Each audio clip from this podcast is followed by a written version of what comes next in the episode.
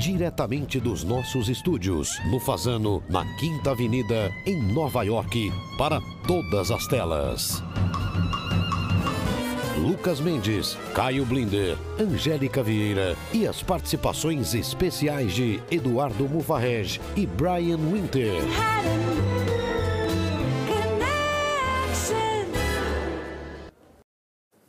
Boa noite, bem-vindos. Estamos conectados no ar para todo o Brasil pela TV Cultura e emissoras afiliadas e com o mundo pelo YouTube, Twitter, Facebook e Spotify.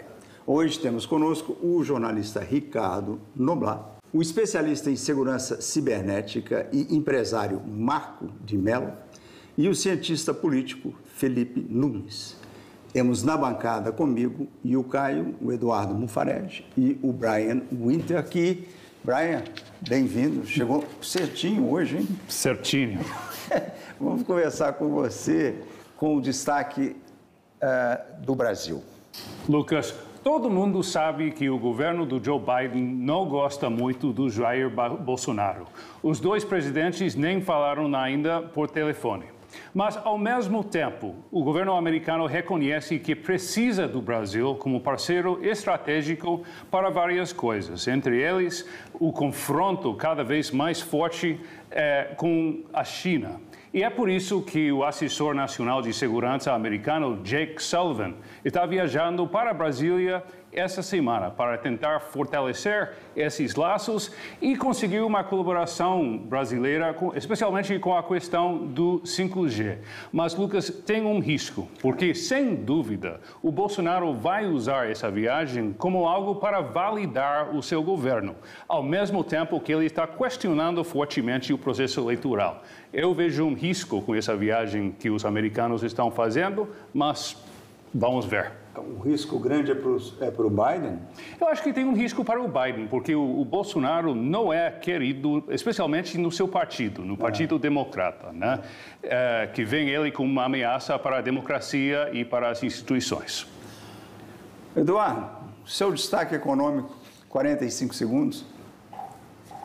Lucas, aqui no Brasil, a gente começa a enxergar um cenário de pressão inflacionária conforme a economia volta ao normal, né, essa retomada, e a retomada deve produzir um cenário de elevação de taxas de juros, que já está acontecendo, mas deve se acelerar no curto médio prazo. Então, o momento que a gente viveu de juros baixíssimos parece ter ficado pelo passado. Ô Felipe, seu, seu análise lá repercutiu muito na mídia, você está em todos os jornais. Qual é o, o, o forte, o, o tchan dessa pesquisa sua, que tem 50, 60 páginas?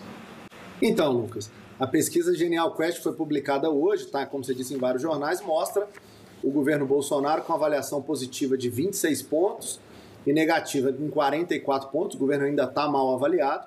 Mas o que chama a atenção, Lucas, é que o otimismo sobre a economia das, das, dos estratos de renda mais alta e a euforia das commodities no Centro-Oeste estão segurando essa queda na avaliação do presidente. Ele que vinha caindo, né, a avaliação todos os meses, agora parou, porque o boom das commodities no Centro-Oeste e a euforia dos ricos com a economia acabou fazendo um efeito importante. Na eleição, o Lula está nadando de braçada nesse momento porque tem o apoio dos mais pobres. Ele ganha em quase todos os cenários, na verdade, ganha em todos os cenários né, de primeiro turno e de segundo turno. Quem ainda não acordou, Lucas, foi a terceira via, que continua tendo demanda. Um terço dos brasileiros querem votar em alguém que não seja nem Lula nem Bolsonaro, mas ainda não tem nenhum nome que se apresente consistentemente é, para ocupar esse lugar. É, o Brasil dividido, mais dividido do que nunca, cai. O mundo. Divisões. Na pandemia, o império contra-ataca contra os bárbaros. Os bárbaros são aqueles que não querem tomar vacina, acham que é abuso de autoridade o uso de máscara. Então, parabéns para o Macron, parabéns para governadores, prefeitos de todas as partes do mundo, que se não consegue persuadir, você tem que penalizar quem é contra a vacina, obrigatoriedade, ou seja, uh, você não pode entrar num lugar, isso é muito importante e fundamental, grandes empresas aderindo a essa campanha de penalização empresas como Walmart, como Tyson no setor de carnes, que agora funcionário tem que tomar vacina. Eu quero dar um parabéns especial para a atriz Jennifer Aniston, do Friends. Ela disse: Eu rompo relações com quem não toma vacina. Eu acho que todos nós devemos fazer a mesma coisa. Não toma vacina, não é meu amigo. Bom, parabéns para Nova York. Não o governador, coitado. Mas, ah, não sei se é coitado, mas enfim, Nova York aprovou o passaporte da vacina e vai entrar em vigor. Se você quiser comer em restaurante, ir ao cinema, teatro, enfim, nos ambientes fechados, ah, é a primeira cidade americana a adotar essa, essa, o passaporte e é a partir de setembro com fiscais e multas em ações. Agora a gente volta com a sua segunda participação sobre o Brasil, Brian. É, sobre o governador de Nova York que você acabou de mencionar, é. É, que é basicamente publicar um relatório com todos os detalhes do acoso sexual é, dos últimos anos no seu governo. Até agora está tentando resistir, aparentemente como acha que pode permanecer no poder e talvez inclusive perder, é, é, procurar um terceiro mandato, que é é incrível. Ele é incrível. deveria renunciar. Até o mesmo presidente Biden disse é. isso. Mas ele está apostando, acho, no backlash contra todo esse movimento do Me Too que vemos em algumas pesquisas. Ele ainda está forte, mas é, eu não vejo saída para ele. É, ele vai ter força, que sair. É muita força contra ele. Mas tem é, é, o que me incomoda nessa história que tem, quer dizer, são 11 mulheres denunciando. Mas ele não, não teve relação sexual com nenhuma delas e nem é, a pressão, nem, nem, um avanço sexual que passou de um beijo no, no rosto ou um abraço. Quer dizer, não, teve uma que ele pegou no, no seio, apalpou o seio. O que, nada disso, quer dizer, não é perdoável, mas ah, não está no nível de abuso sexual que derrubou tanta gente ah, nesse país. E, e, curiosamente, ele usa como modo de operação para resistir de quem? O Donald Trump, ele nega, nega, nega, nega e promete resistir. Na reação, ele é trumpista. Então, continua. Você que disse que queria falar sobre a China? Não, a China, nos Jogos Olímpicos, da disputa geopolítica pela liderança com os Estados Unidos, obviamente a China usa o modelo soviético para preparar seus atletas para os Jogos Olímpicos. E falando em mulheres, o que é fascinante na China, a delegação feminina da China é muito maior do que a masculina. É o triunfo chinês nos Jogos Olímpicos é feminino, em grande parte porque o maoísmo perdeu. Desde a época do Mao, a China em esporte investia nas grandes bolas. Que são as grandes bolas? Vôlei, basquete e futebol masculino. São as três grandes bolas que os homens chineses não conseguiram ir adiante. Então, é o triunfo do modelo soviético via China nas Olimpíadas, mas são as mulheres. O Edu, você disse que um assunto que está passando por baixo, ainda mais vai, vai aparecer logo, é um semipresidencialismo. O que, que é isso? Lucas, o Brasil tem ganhado bastante corpo essa discussão e, enfim, com vários artigos editoriais em jornais, entrevistas a respeito do problema da governança do Estado brasileiro. Quer dizer, desde a redemocratização, não tem nenhum presidente brasileiro que não sofreu uh, alguns processos de pedido de impeachment. Né? E eu acho que esse, essa esse processo tem levado a uma reflexão se o nosso modelo de presidencialismo absoluto, né, mas com uma fragmentação partidária excessiva, que é a nossa realidade, tem funcionado e tem servido para que o país possa ser de fato governado. Então, nesse bojo, ressurge uma discussão sobre parlamentarismo, a gente já teve, enfim, um referendo é, décadas atrás, e agora também uma discussão sobre semipresidencialismo, seguindo o modelo português e o modelo francês como referências. É algo que vale a pena observar e, pelo menos, se refletir, quer dizer, a democracia brasileira, da forma como ela está constituída, ela funciona ou ela está mais é, sendo desestruturando processos do que ela está colaborando para uma construção? Ô, Felipe, você começou a falar sobre a divisão de ricos e pobres. O que que une os ricos? O que que une os pobres e o que que é a maior divisor de água entre os dois? É, Lucas, na pesquisa publicada hoje a gente também avaliou a polarização em relação a atitudes políticas é, no Brasil. E é muito interessante, embora o tema da polarização esteja em alta, não é verdade que o Brasil está dividido em todos os temas. Por exemplo, na questão da legalização do aborto, da regulamentação do comércio da maconha e da responsabilidade do Estado é, em relação à saúde, tanto eleitores do Bolsonaro como eleitores do Lula concordam. Né? No caso do aborto da maconha, todo mundo é contra, né? ou a grande maioria é contra nos dois lados. No caso da, da responsabilidade da saúde sendo do Estado, todo mundo é a favor. O que divide o Brasil hoje, no entanto, são temas que dizem respeito à compra e à posse é, de arma de fogo, as cotas raciais é, nas universidades, o tema das privatizações das empresas públicas e se o governo deveria ou não ter uma atitude é, contrária né, aos governos de Cuba e Venezuela. Estou contando essa história, Lucas, porque para mim a eleição vai passar não só pela questão econômica, mas pela necessidade dos candidatos se posicionarem em relação a esses temas que polarizam a sociedade. Aqueles que todo mundo concorda, claro, não serão é, necessários né, no debate e devem estar fora da agenda no ano que vem. O Brian, você queria perguntar alguma coisa, Felipe? Oi, Felipe, tudo bom? É, essas pesquisas indicam que tem um eleitor brasileiro, de fato, talvez milhões de eleitores brasileiros, que votaram no Lula no 2002, no Bolsonaro no 2018, mas que novamente quer votar no Lula no 2022. Quem é, é, quem é esse eleitor? Então, Brian, né, existe uma tese importante na ciência política mostrando que quando o otimismo em relação à economia vai bem, está alto, o eleitor quer votar para continuidade. Quando a economia está indo mal, o eleitor quer votar pela, votar pela mudança. Os dois casos que você citou são casos em que, lá, lá atrás, né, o eleitor de 2002 e 2018, nos dois casos queria mudança, estava né, insatisfeito com o status quo da economia no fim do governo Fernando Henrique e insatisfeito com a condução do país ali no fim do, do governo Temer é, foram votos de protesto, votos de mudança. Nesse momento, eu acho que essa aí, Brian, é a grande questão que a gente tem para analisar o futuro do Brasil. Quer dizer, quem é que vai capturar o otimismo pós-pandemia e de uma possível retomada forte da economia? O que a gente está vendo nos números, o Edu estava falando sobre isso agora, é as commodities no mercado internacional com preços muito altos, isso impacta o Brasil. Né? Então, quem conseguir capturar esse otimismo vai se dar bem na eleição. Nesse sentido, o Bolsonaro tem tudo para melhorar o seu desempenho. Vai depender dele, né?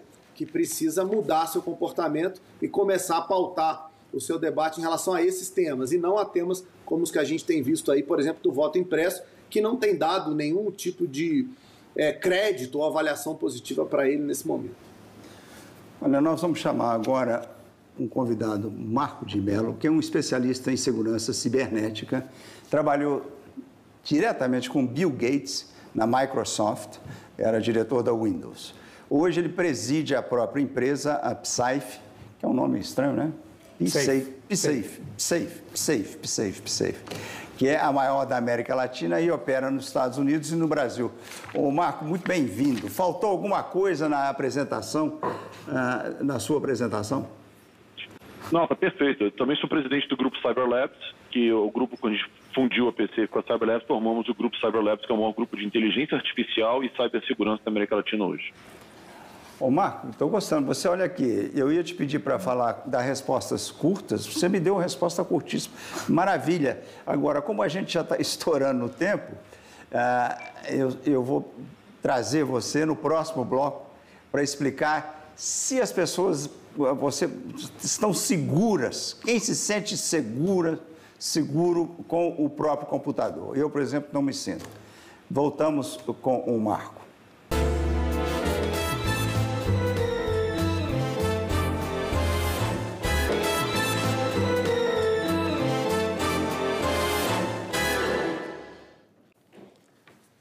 Estamos de volta com Marco de Mello que é um especialista em segurança cibernética e um empreendedor.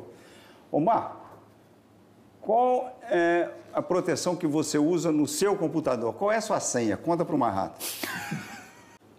A minha senha eu não, não, não conto para ninguém, nem para minha esposa, mas o meu computador ele, ele é protegido é, pelo meu próprio produto, pelo produto da PC. Eu só confio numa tecnologia que a gente criou. E que e, isso quer dizer, está dentro do seu computador. Você tem uma marca? É, que, que produto é esse? É, o, o, produto que a gente lançou no mercado no Brasil esse ano é. chama Defender Enterprise. Tá? É, o Defender Enterprise é um produto para proteger empresas de pequeno, médio e grande porte é. contra essa pandemia digital de, cyber, de cyberataque que está acontecendo hoje em dia. E para me proteger, para o indivíduo? Para o indivíduo, a gente tem um produto para consumidores chamado Defender Security, que também pode ser instalado no seu celular é, e etc., e proteger os seus dispositivos. Então, a gente tem um produto para consumidores, tem um produto para empresas. E o produto de empresas tem uma vantagem. Se você trabalha para empresa e o seu computador tem o Defender instalado, você já está protegido 24 é. por 7, você não precisa comprar mais nada. Como consumidor, como consumidor está protegido também. Deixa então te contar uma história que aconteceu comigo essa semana passada. Eu abri o computador e entrou uma sirene de ambulância. Piscando, uma seta correndo a tela uh, e um aviso, falando: olha, uh, você não toca em nada no seu computador, liga para esse número que está aí na tela, porque você está exposto, você foi hackeado. Aí eu levei um susto por causa. Tinha um, logo da Apple enorme e parecia. Falei, isso aqui, esse eu nunca vi, é uma sacanagem. Eu já tive outras experiências, mas nada daquela. Como tinha uma pessoa lá em casa que sacava de computador, eu sentei e falei, escuta aqui, o que está acontecendo aqui? Ela levou um susto, falou, isso, essa eu nunca vi. Vai na Apple. Eu peguei o computador, a Apple fica 10 minutos da minha casa. Antes da verdade, antes de ir para a Apple, eu tentei desligar aquele computador várias vezes, não consegui. Aí liguei para o número. O cara falou que era da Microsoft. Eu falei, você é Apple? Ele falou, não, eu sou Microsoft. A Microsoft é que faz o sistema. Aí eu falei, o que está acontecendo? Ele falou, então me deixa entrar no seu computador.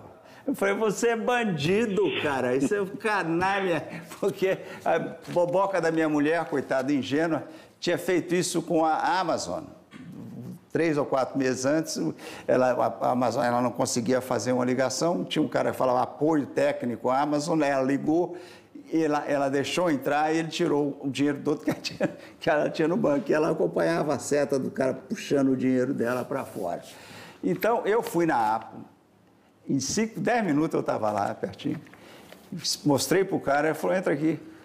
E dois toques, ele fez isso, ó, Falou, você não deixou, você não tocou em nada, não mexendo? Não. Ele falou, então não tem nada, não tem problema nenhum.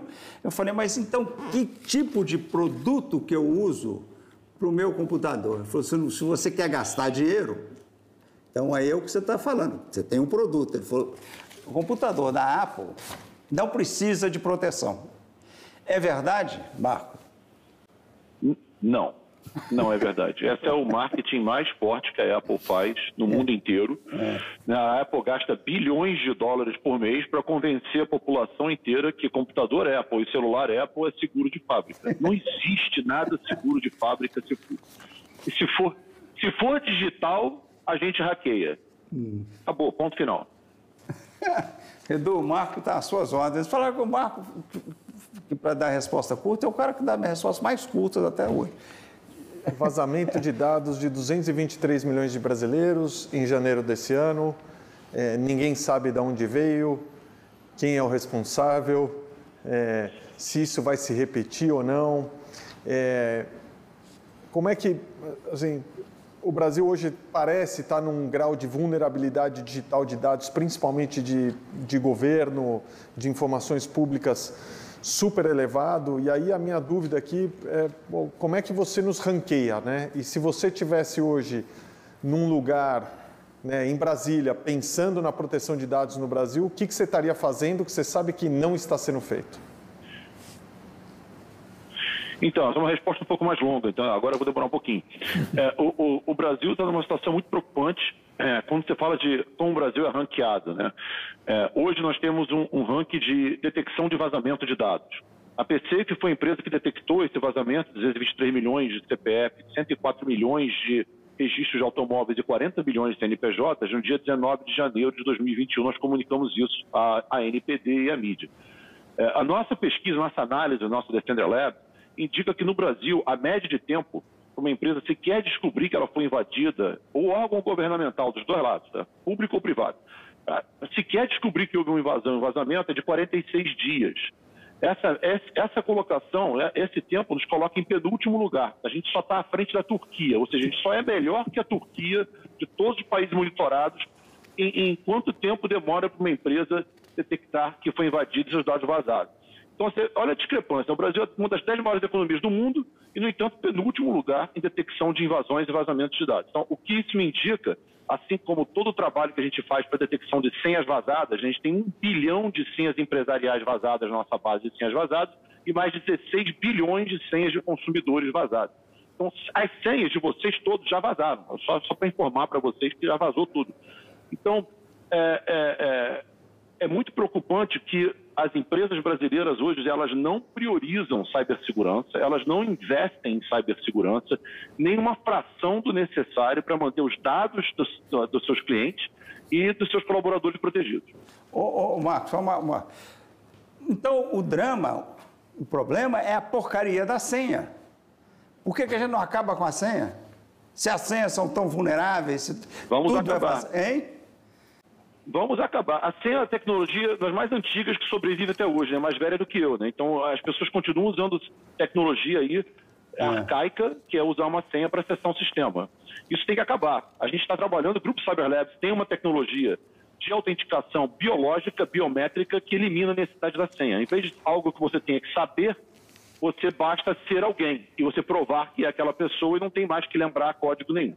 Então, esse, esse, tipo de tecnologia, que a gente chama de autenticação biométrica contínua, ela vai vir para substituir as senhas nos próximos anos. Então, é, dentro da próxima década, aí no máximo, ninguém mais vai usar senha.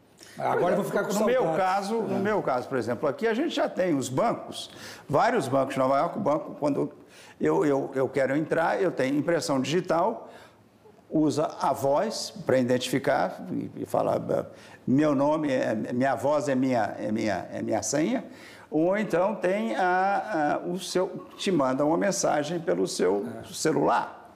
Então você tem aí uma identificação tripla, que é muito mais segura. Que, vou, queria? Eu vou morrer de saudades. Agora que eu decorei minhas 323 senhas, toda hora tenho que trocar. Agora que aprendi a decorar as senhas. Com... É maiúscula, minúscula, interjeição, exclamação, não sei o quê. Posso Faz feito eu, escreve tudo no livrinho e perde o livrinho. É perfeito, perfeito. ou, ou, ou, deixa no celular, né? Melhor o cara que deixa no, no próprio celular. Assim. Ô, oh, Brian, você tem. Marco, tudo bom? Esse é o pior, esse é o pior. Que cria um arquivo chamado senhas, coloca todas as senhas e grava no celular ou no computador. Esse é o pior desastre. Marco, tudo bom? É, parabéns pela, pelo seu sucesso. Eu adoro as histórias do, de sucesso é, no empresariado brasileiro. E, e, você faz parte de uma geração de empresários tecnológicos que fizeram muito sucesso ao longo da última década, durante um período difícil para a economia brasileira. Como é que essas empresas puderam resistir à, à tendência negativa durante esse tempo? Qual, qual foi o segredo de vocês?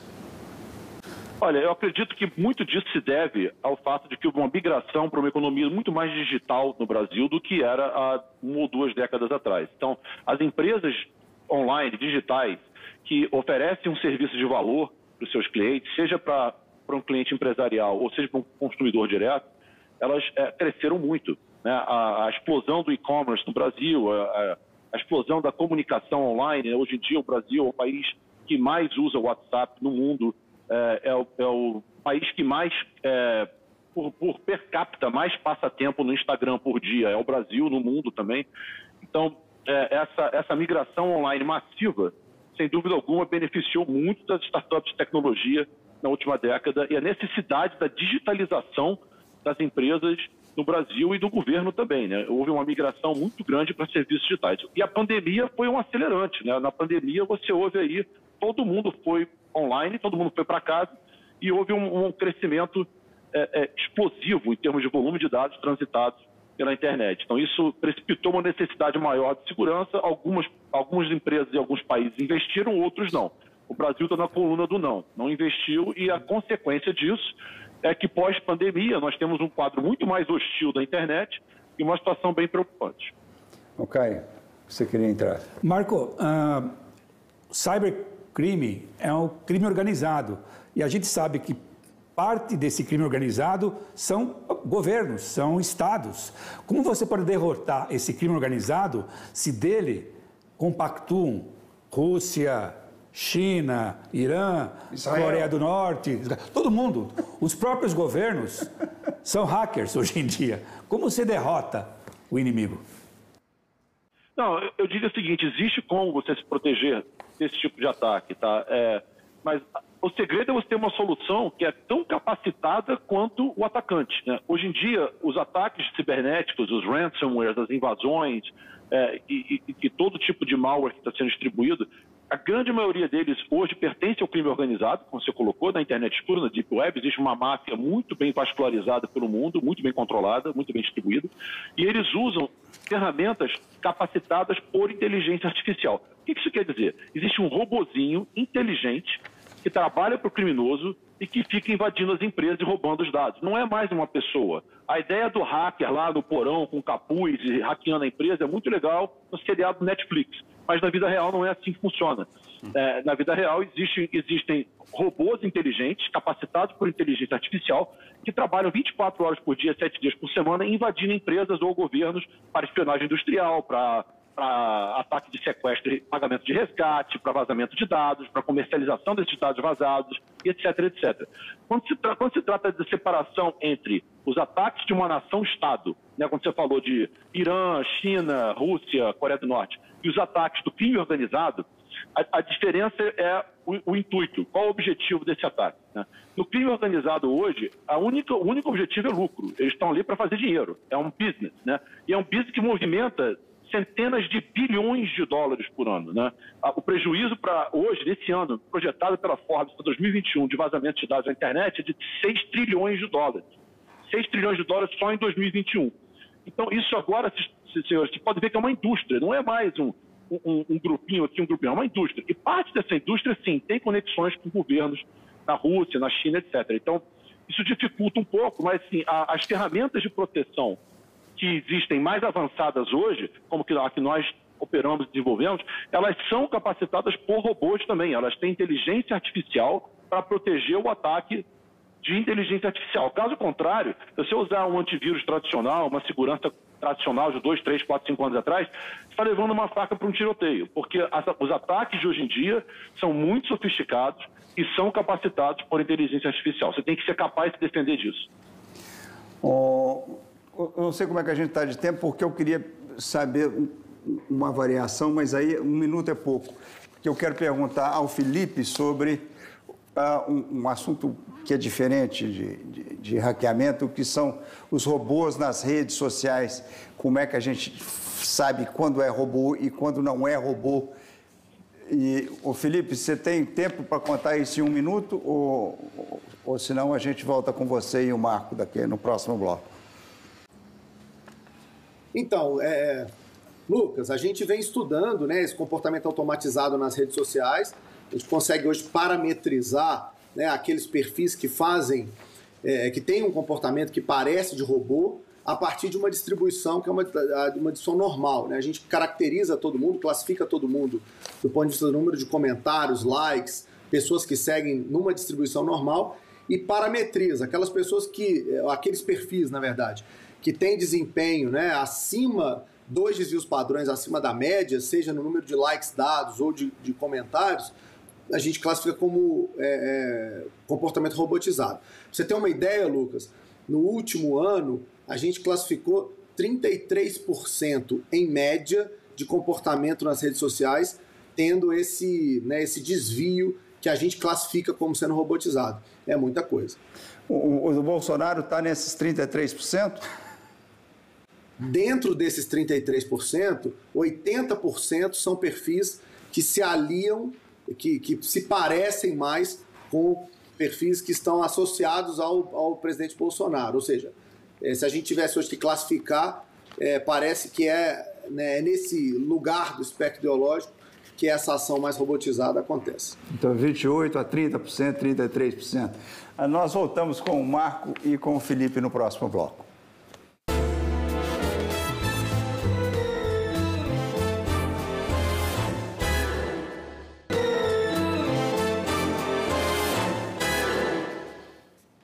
Estamos de volta com Marco de Mello, um especialista em segurança cibernética. E durante o intervalo ele estava explicando que essa, esse sistema que existe hoje de proteção, isso tudo hoje é uma guerra de robôs. Como é isso, Marco? Então, os criminosos desenvolvem os robôs deles, que fazem os ataques baseados em inteligência artificial, e as empresas que propor, pro, oferecem proteção, né, as empresas de segurança como a nossa, elas têm que desenvolver robôs ainda mais inteligentes. É aquela velha briga entre o rato e a ratoeira. A gente tem que estar sempre fazendo uma ratoeira melhor para conseguir eh, eh, os nossos robôs serem mais capacitados, mais inteligentes do que o robô dos criminosos. Dos criminosos. Senão você não consegue eh, efetivamente bloquear o ataque. Isso significa o quê? Né? Significa que ao momento, no instante, né, naquele milissegundo que um comportamento malicioso é detectado na sua rede ou em qualquer computador ou celular da sua empresa, naquele milissegundo você tem que bloquear aquele, aquele atacante, bloquear aquele ataque e, e, e, limpar a situação toda. E até, em certas formas, você pode até ter que isolar a máquina envolvida e desconectá-la da rede. Tudo isso tem que ser feito automaticamente. Hoje não adianta mais pedir intervenção humana. Ao momento que você é, liga um alarme, né, e você manda um SMS, um torpedo para algum profissional de segurança para tomar alguma atitude, já é tarde demais. É. Já, já acabou, a empresa já está já tá rendida. Então, a, a, a ação da solução de segurança tem que ser preditiva e ela tem que ser proativa. E aí que entra a inteligência. Ela tem que ser capaz de prever e perceber o ataque e proativamente bloquear aquilo em tempo real, né, em questão de milissegundos. Então, essa é a nova batalha. Por isso que a gente fala de robôs. Né? Tem que ter um robô muito inteligente, que é dividido entre um, uma parte que roda no seu dispositivo e o cérebro central que roda em nuvem. Nós temos 52 modelos de inteligência artificial diferentes trabalhando em paralelo constantemente, bloqueando 600 milhões de ataques por mês. São 20 milhões de ataques por dia. Então, vocês têm uma ideia de quão hostil está o cenário hoje. É, Para a gente, a gente nem entende esses números que você está falando, 6 trilhões, 20 bilhões. Não, não dá para. Aqui no cérebro a gente não, não sabe. Mas você usa um hackeador, que era uma pergunta que o cara queria te fazer. O seu, um, você usa um hackeador, um hacker, para ensinar o seu robô? Nós temos uma equipe de segurança é, muito capacitada. O, o, laboratório de segurança, cibersegurança mais avançado da América Latina é o nosso, uma Defender Lab. E, e, nós temos profissionais de segurança que a gente considera white hat. O que, é white hat? É, que chama de chapéu branco, né? São, são profissionais capazes de hackear sistemas, mas que fazem isso em prol da defesa e não em prol do ataque. A gente contrata white hat, é, ou chapéu branco, como chamam na, na, na indústria de cibersegurança, e a gente traz eles para dentro da empresa e eles ali são treinados, nossas metodologias, nossos sistemas, e passam a treinar os próximos contratados também, para que a gente continue fortalecendo a nossa equipe de defesa. Então, é, é necessário sim ter esse conhecimento. É, eu participo de vários grupos de White Hats, eu participo de várias conferências de cybersecurity que acontecem é, no mundo, a principal sendo a, Black Hat, que, é, que era em Las Vegas e agora está virtual. e e, e, a gente tem que trazer esses profissionais para dentro, mas sim, eles trabalham em prol da defesa. Ô, Marco, você esteve nesse programa, eu, só, eu não sabia a data. A Angélica falou, o Marco já veio nesse programa. Ele veio aqui no começo da história. Você veio no, há 27 anos, você ainda pegou o Paulo Francis, um estúdio lá no Rockefeller Center. O, eu queria falar um pouco dessa sua trajetória. Como é que você saiu do Brasil? Você estudou onde? E como é que se preparou para chegar lá no Bill Gates? E, e diz a Angélica que você tem 10 mil patentes? Não, 36, não vamos exagerar. É, eu, eu, eu, me formei na, eu me formei na PUC, no Rio de Janeiro, em Ciência da Computação. Depois eu vim para Massachusetts, onde fui estudar no MIT, fazer uma, uma, um curso de extensão é, em vários assuntos, incluindo cibersegurança. Eu fui trabalhar para uma empresa de consultoria britânica chamada Logica CMG. Trabalhei para eles em Lexington, Massachusetts, por quatro anos. E naquele período desenvolvemos uma tecnologia que era muito única na época. A gente conseguiu fazer para a Olimpíada de 96 em Atlanta, fazer com que os fãs falassem por câmera com os atletas pela primeira vez na história. Então, essa inovação que meu time criou é, ela chamou a atenção da Microsoft, eu recebi uma ligação, do nada, eles ligaram para mim, é, me acharam, não sei como, e me mandaram uma passagem para ir para Redmond entrevistar. Eu fui entrevistado, uh, fizeram uma oferta realmente recusável e fiquei 10 anos na Microsoft. Logo no começo, né, duas semanas que eu havia começado na Microsoft, eu fui conhecer o Bill Gates. Eu trabalhava para a Laura Jennings, que era vice-presidente da MSN, da Microsoft Network, E, e, eu, e ela me trouxe para uma reunião com o Bill Gates, porque eu tinha uma experiência já substancial em protocolo de comunicação, escalabilidade e segurança. E, e o Bill Gates tinha um desafio, que ele queria que a gente oferecesse e-mail de graça para a internet inteira. É, e esse foi o desafio que jogaram no meu colo. É, eu olhei para a sala inteira de reunião e falei assim, olha, preciso de um tempo para a gente analisar como isso vai ser feito. Eu falei assim, perfeito, tem duas semanas. Então, duas semanas depois, eu voltei com a resposta, né? Que não temos tecnologia na Microsoft para desenvolver e-mail gratuito para o mundo inteiro. Não temos. Aí, três vice-presidentes me demitiram na hora na reunião. Você está demitido, tira esse cara daqui, quem é esse garoto? Quem, quem, quem, quem, é esse moleque arrogante falando que a gente não tem tecnologia suficiente? E o Bill Gates rindo o tempo inteiro. Né? O Bill Gates não está demitido coisa nenhuma. Me explica por que não. Aí eu expliquei os números. Aí eu falei assim, o que, que você sugere fazer? Sugiro, sugiro que a gente compre uma empresa que tenha essa arquitetura e que possa segurar esse rojão. Aí a gente fez a compra da Hotmail. Foi assim que eu fiz a aquisição da Hotmail em fevereiro de 1900 e, em fevereiro de 97. Nós fechamos a aquisição do Hotmail por 450 milhões de dólares, que foi a maior aquisição em cash até então na história da internet. É. Trouxemos a Hotmail para Redmond, para a base da Microsoft. E, e, aí o resto, vocês já sabem, né? Se tornou o maior sistema, mais bem sucedido sistema de e-mail gratuito do planeta. Então, é, partindo dali, eu fui desafiado para assumir a segurança do Windows como um todo e reformatar e reformular a estrutura de segurança do Windows, que foi um trabalho muito ingrato de cinco anos, foi muito doloroso, porque o Windows realmente era muito, muito cheio de buraco de segurança. E a gente melhorou substancialmente, que se tornou aí a, a base, né, o, o, núcleo do Windows 7, do Windows 10 e é. agora o Windows 11 que vem melhorando naquela arquitetura que a gente criou lá atrás. Eu e o Dave Cutler fizemos isso em 2001, já tem 20 anos, e que vem aprimorando há 20 anos essa arquitetura de segurança do Windows. Ainda tem muito trabalho para fazer ainda, mas melhorou um bocado. É, e isso, isso foram, foi esses 10 anos da Microsoft, é, foram muito lucrativos pra, em termos de aprendizado. Eu cresci muito, aprendi muito. Meu MBA foi pago pela Microsoft, a minha cidadania americana foi patrocinada pela Microsoft. Então, é, foi muito bom, foi uma, uma, uma, experiência maravilhosa. E depois que eu saí da Microsoft, eu montei uma empresa é, de mídia em LA, que a gente acabou vendendo para Harris Media, e eu levantei capital para montar PCs no Brasil. Ah. Agora, naquela época, em 94, já havia essa preocupação de, de computador hackeado? Sim, desde que computador existe, existe essa preocupação. A, diferença é que em 94 a internet era muito lenta e muito pequena ainda, né, relativamente falando. Então, é, hackear sistemas via modem, internet de escada, não é exatamente é, agradável, né? nem muito lucrativo. Até porque as ligações caíam e desconectavam, então não era tão prevalente assim. Existia espionagem industrial, sim, existia o hackeamento de sistemas, sim. Muitos hackeamentos eram físicos, presenciais, né? É, é, por, por trabalho de espionagem mesmo, inteligência. Porém, é, com, com, o advento da, da, banda larga e com a, a, penetração da banda larga em larga escala nos Estados Unidos e no mundo inteiro, aí sim, aí, aí começou a, avalanche de, de, de, de, crimes cibernéticos começaram a nascer e crescer. E, e um ponto que você levantou mais cedo, é, o, um divisor de águas muito grande foi a entrada das nações-estados nessa, nessa guerra no momento que, a, que as nações e estados começaram a, a criar times enormes de hackers para atacar um ao outro, esses ataques desenvolvidos pelos Estados Unidos, por Israel, por Irã, pela China, pela Rússia, esses ataques vazaram.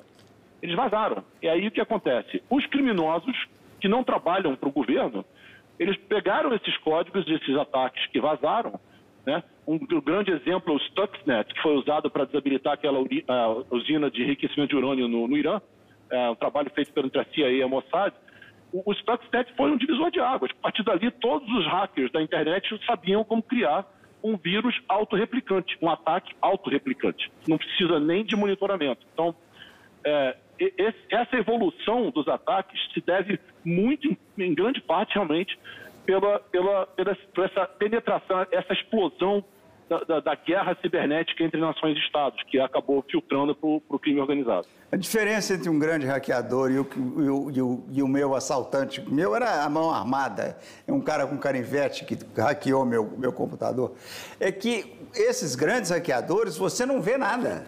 Você pode estar sentado na frente do seu computador, eles estão lá dentro tirando tudo que eles querem e você não, não vê, não sente, não sabe de nada. Você queria perguntar, é a última pergunta do próximo. Uh, Marco, é, eu li várias entrevistas suas e você fala que nós estamos vivendo uma pandemia digital. Então, comparando com a pandemia, vírus, a mesma palavra, você trata isso como uma guerra permanente, sem fim, que é impossível derrotar o inimigo. Você é assim pessimista e ao mesmo tempo otimista, porque você sempre vai ter trabalho, não? É, eu não diria pessimista, eu diria cauteloso. O que existe é, é uma, é uma guerra realmente eterna, né? é, porque agora você tem essa guerra de robôs, eles vão cada vez se aprimorar mais, tanto no ataque quanto na defesa. É, e o importante, a palavra principal que eu queria deixar todo mundo ciente hoje é a palavra prevenção.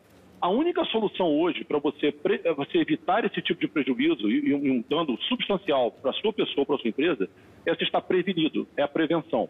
Uma vez o ataque sucedido, não existe solução. Já, já, o dado já foi roubado, a conta já foi esvaziada, a empresa já foi sequestrada, etc. Então, é, a prevenção realmente é a única solução. E essa prevenção tem que ser feita é, conscientemente, intencionalmente, com uma cultura de segurança dentro da empresa, cibersegurança, e usando ferramentas capacitadas por inteligência artificial, como eu mencionei antes, porque senão, novamente, está levando uma faca para o tiroteio. O Angélica quer saber se você está ganhando muito dinheiro com Bitcoin.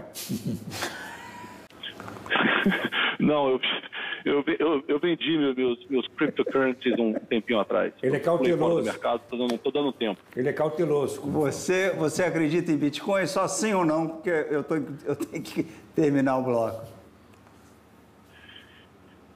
Olha, é uma resposta complicada. É, é, como, como eu diria que sim, mas a longo prazo. E não diria nem que Bitcoin, eu diria que outras moedas criptografadas vão suceder melhor que Bitcoin, mas a longo prazo. Uma criada pelo próprio governo americano ou pelo Tesouro americano, por exemplo? É, eles, eles podem, estão discutindo isso, criar uma, um, chama stablecoin, né, uma é. moeda estável que, que viesse a, a ter basicamente um lastro com dólar. Seria uma moeda para um dólar, é. mas seria uma moeda digital. Que eu, eu fico pensando, o dólar já é digital, né? Qual o propósito do. Fora usar blockchain é, para talvez aumentar a, a segurança e descentralizar é, a economia e a moeda, eu não vejo muito benefício. E é um pouco contraintuitivo, né? Por que, que o Banco Central quer descentralizar o dólar? Né? Para mim, isso, é, essas duas coisas não somam muito bem, essa, essa conta não fecha. Então, é, é, as moedas criptografadas, por sua natureza, são descentralizadas. Não existe um banco. É, é, a internet é o banco.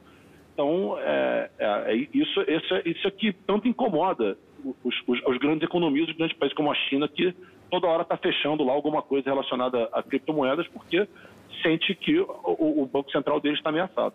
Ah. Olha aqui, Marco, muitíssimo obrigado. Foi um prazer imenso. Daqui a antes de 27 anos, a gente te convida para voltar aqui e contar a história de como é que resolveram o problema da segurança. Um prazer enorme, disposição, sempre se precisarem. Esse tema é um tema que nunca vai morrer, infelizmente ou felizmente, é que essa guerra é eterna. Assim. Voltamos com o Felipe Nunes no próximo bloco.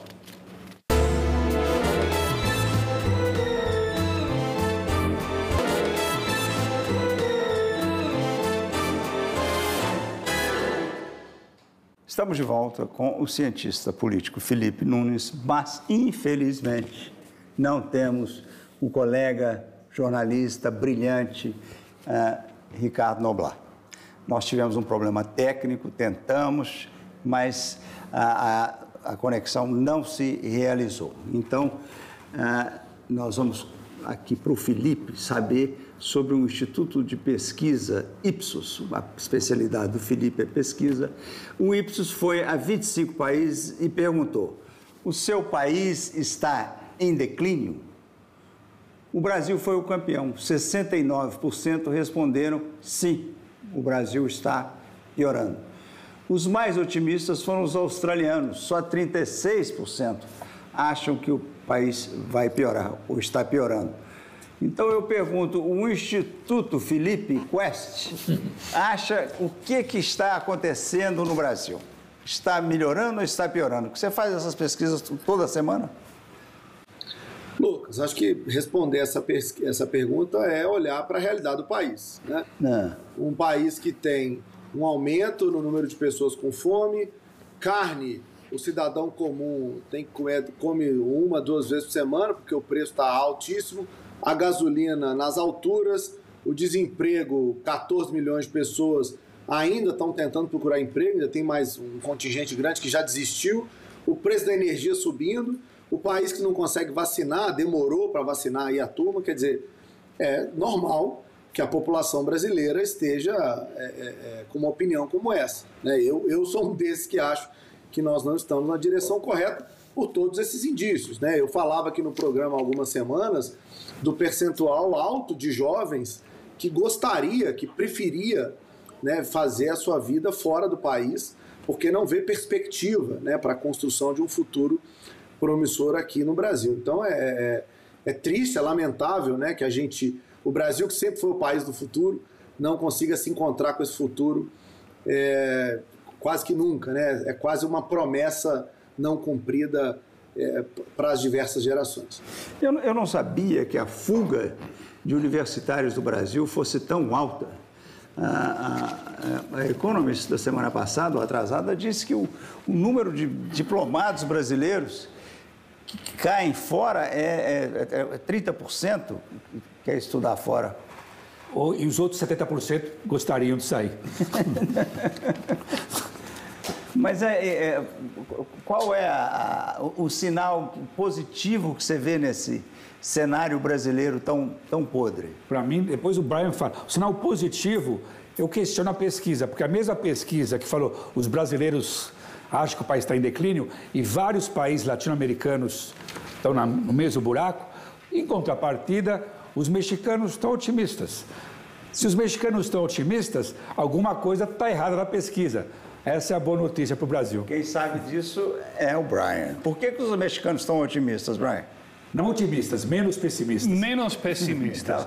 Veja, foi uma década difícil para a América Latina, agora ainda mais com a pandemia, mas temos que lembrar da história. E se eu aprendi alguma coisa nesses 20 anos como brasilianista, é que nos momentos bons no Brasil, se acredita que vai durar para sempre. E essa mesma pesquisa há uma década mostrou o nível de otimismo mais alto do mundo.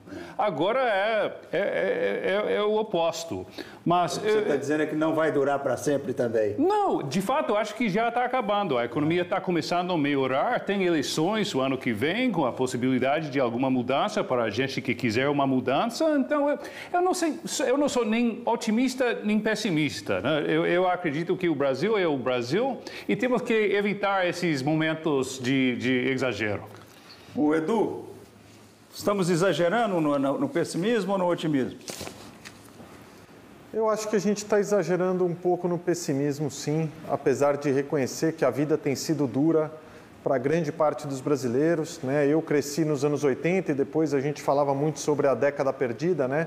E a nossa década passada foi tão ruim ou pior do que os anos 80. Né? Então, obviamente, a gente está vindo de uma jornada muito dura, muito difícil. O país tem tido muita dificuldade em se resolver e recuperar crescimento, em encontrar um caminho de prosperidade que inclua a população, que inclua a sociedade, mas ao mesmo tempo o Brasil também oferece oportunidades. É importante que a gente reconheça isso, né? Um mercado consumidor grande, são 200 milhões de pessoas, né? Tem um espaço grande para o empreendedor, para quem quer inovar, para quem quer se propor a resolver problemas, criar novas ofertas de produtos e serviços. O capital está disponível pela primeira vez na história para quem quer empreender. Quer dizer, tem eventos novos aí que são muito importantes da gente prestar atenção. O Brasil tem uma potência criativa, tem uma capacidade de inovação, tem problemas enormes e a partir dos problemas enormes podem surgir soluções. Então acho que esse é o ponto, né? O empreendedor que está aí, né, suando e se matando todos os dias, ele tem que ser valorizado porque ele está de uma certa forma mobilizando e criando novos caminhos e novos vetores de expansão e crescimento. Então eu até acho que para o jovem brasileiro, obviamente, às vezes o cenário pode ser desalentador, mas gente, tem muita oportunidade a gente acabou de falar, por exemplo, do campo da cybersecurity. Esse é um campo que oferece muitas oportunidades de emprego. Tecnologia, nós temos déficit de meio de milhão de vagas e a gente precisa mobilizar a sociedade para buscar o conhecimento, buscar a preparação para que essas vagas possam ser preenchidas e que a partir daí possa se criar um novo ciclo de expansão e crescimento do país. Bom, brasilianista, eu, vamos expandir a sua área. Hum ah, com uma pergunta difícil. Uh. Quero que você me dê um cenário para os próximos anos para dois países, para Cuba e o outro para o Peru? Eu diria até que, infelizmente, a Cuba é, é mais fácil. É, é, um governo, é um regime, é uma ditadura que é, fez um aperfeiçoamento desse sistema de repressão ao longo dos últimos 60 anos. Eu, eu vejo pouca possibilidade de mudança na Cuba. Peru é a história mais fascinante na América Latina a nível político dos últimos dois ou três anos, porque eles elegeram um governo que, obviamente, assumiu, ao meu ver, assumiu sem a menor ideia sobre o que queriam fazer. Começaram com uma visão mais moderada, mais de esquerda democrática. Depois, o presidente Pedro Castillo, sem experiência política alguma, eh, trouxe um gabinete de outra esquerda, marxista, leninista até, e já está correndo o risco de ser empichado e nem passou uma semana de governo. Vamos ver se as coisas eh, eh, chegarem a uma certa normalidade, mas é, é uma peça-chave também para esse, esse confronto entre direita e esquerda na América Latina. O Peru, é, o Peru virou a nova Bolívia, né? campeão de impeachment de queda de presidente hoje em dia. É incrível, já com, já na prisão. Já com quatro presidentes nos últimos cinco anos. Você teve em Cuba várias vezes, teve uma boa experiência? Eu Não? nunca fui, você sabe. Estive duas vezes, foram boas experiências. A última vez, Cuba ainda, o, o Gorbachev pagava as contas, né? A União Soviética pagava. E eu fui lá muito ajudado pelo embaixador Zappa para entrevistar o Fidel. E fiquei duas semanas. E aí o Zava me levou numa recepção grande para o Gorbachev. E me apresentou ao Fidel, falou os maiores jornalistas brasileiros, Lucas. O, o, o Fidel me apresentou o Gorbachev e a mulher do Gorbachev. Quer dizer, eu fui num encontro incrível, né? no mesmo dia ali, Gorbachev, Raíza. E aí eu falei, presidente está sabendo que eu estou aqui esperando o nosso plano. Falei, claro, claro. Ele foi embora no dia seguinte para o Brasil e deu uma entrevista que me deixou lá esperando duas semanas. Ele foi aí e deu para a TV, TV Globo quando chegou no Brasil. Quer dizer, foi um, foi um grande traidor. Mas Cuba, naquela época, era tranquila. Já, era, não é. Já não é. é. Não tinha. Ele pagava em cana-de-açúcar, recebia em petróleo. Mas ah, agora chegou a hora de agradecer pela companhia. As Mahatazanas se despedem com a Mahatazana Angélica, que foi a um restaurante para ver essa última, está na transição, ela não, ela não entra, ela fica só, come do lado de fora, respirando, ela gosta de cheiro de gasolina. Então, ah, a gente espera vocês, ainda sem máscara, na próxima semana. Obrigado, Felipe. Caio, Brian, Edu. Até a próxima. Lucas, o casal Zagatti criou o Guia e a Semana do Restaurante há quase 40 anos para atrair os delegados da Convenção Democrata na cidade. Agora é uma tradição. A ideia é te incentivar a experimentar novos temperos, sabores e comidas de outros países. O preço é mais acessível e aqui no Drift Inn as especialidades são as ostras sustentáveis, lagostas e caviar. Uma refeição adequada à beira do rio. Com a situação incerta da pandemia, muitos restaurantes estão exigindo comprovante de vacina para os empregados e clientes. Escolhemos lugares ao ar livre como o Tacotina, onde você pode experimentar o sabor latino do famoso chefe Danny Meyer, do Union Square Café e do Gramercy Tavern. Agora, para o outro lado do Rio Leste, no agradável Watermark, com a vista panorâmica do Brooklyn e muitos drinks e frutos do mar no cardápio.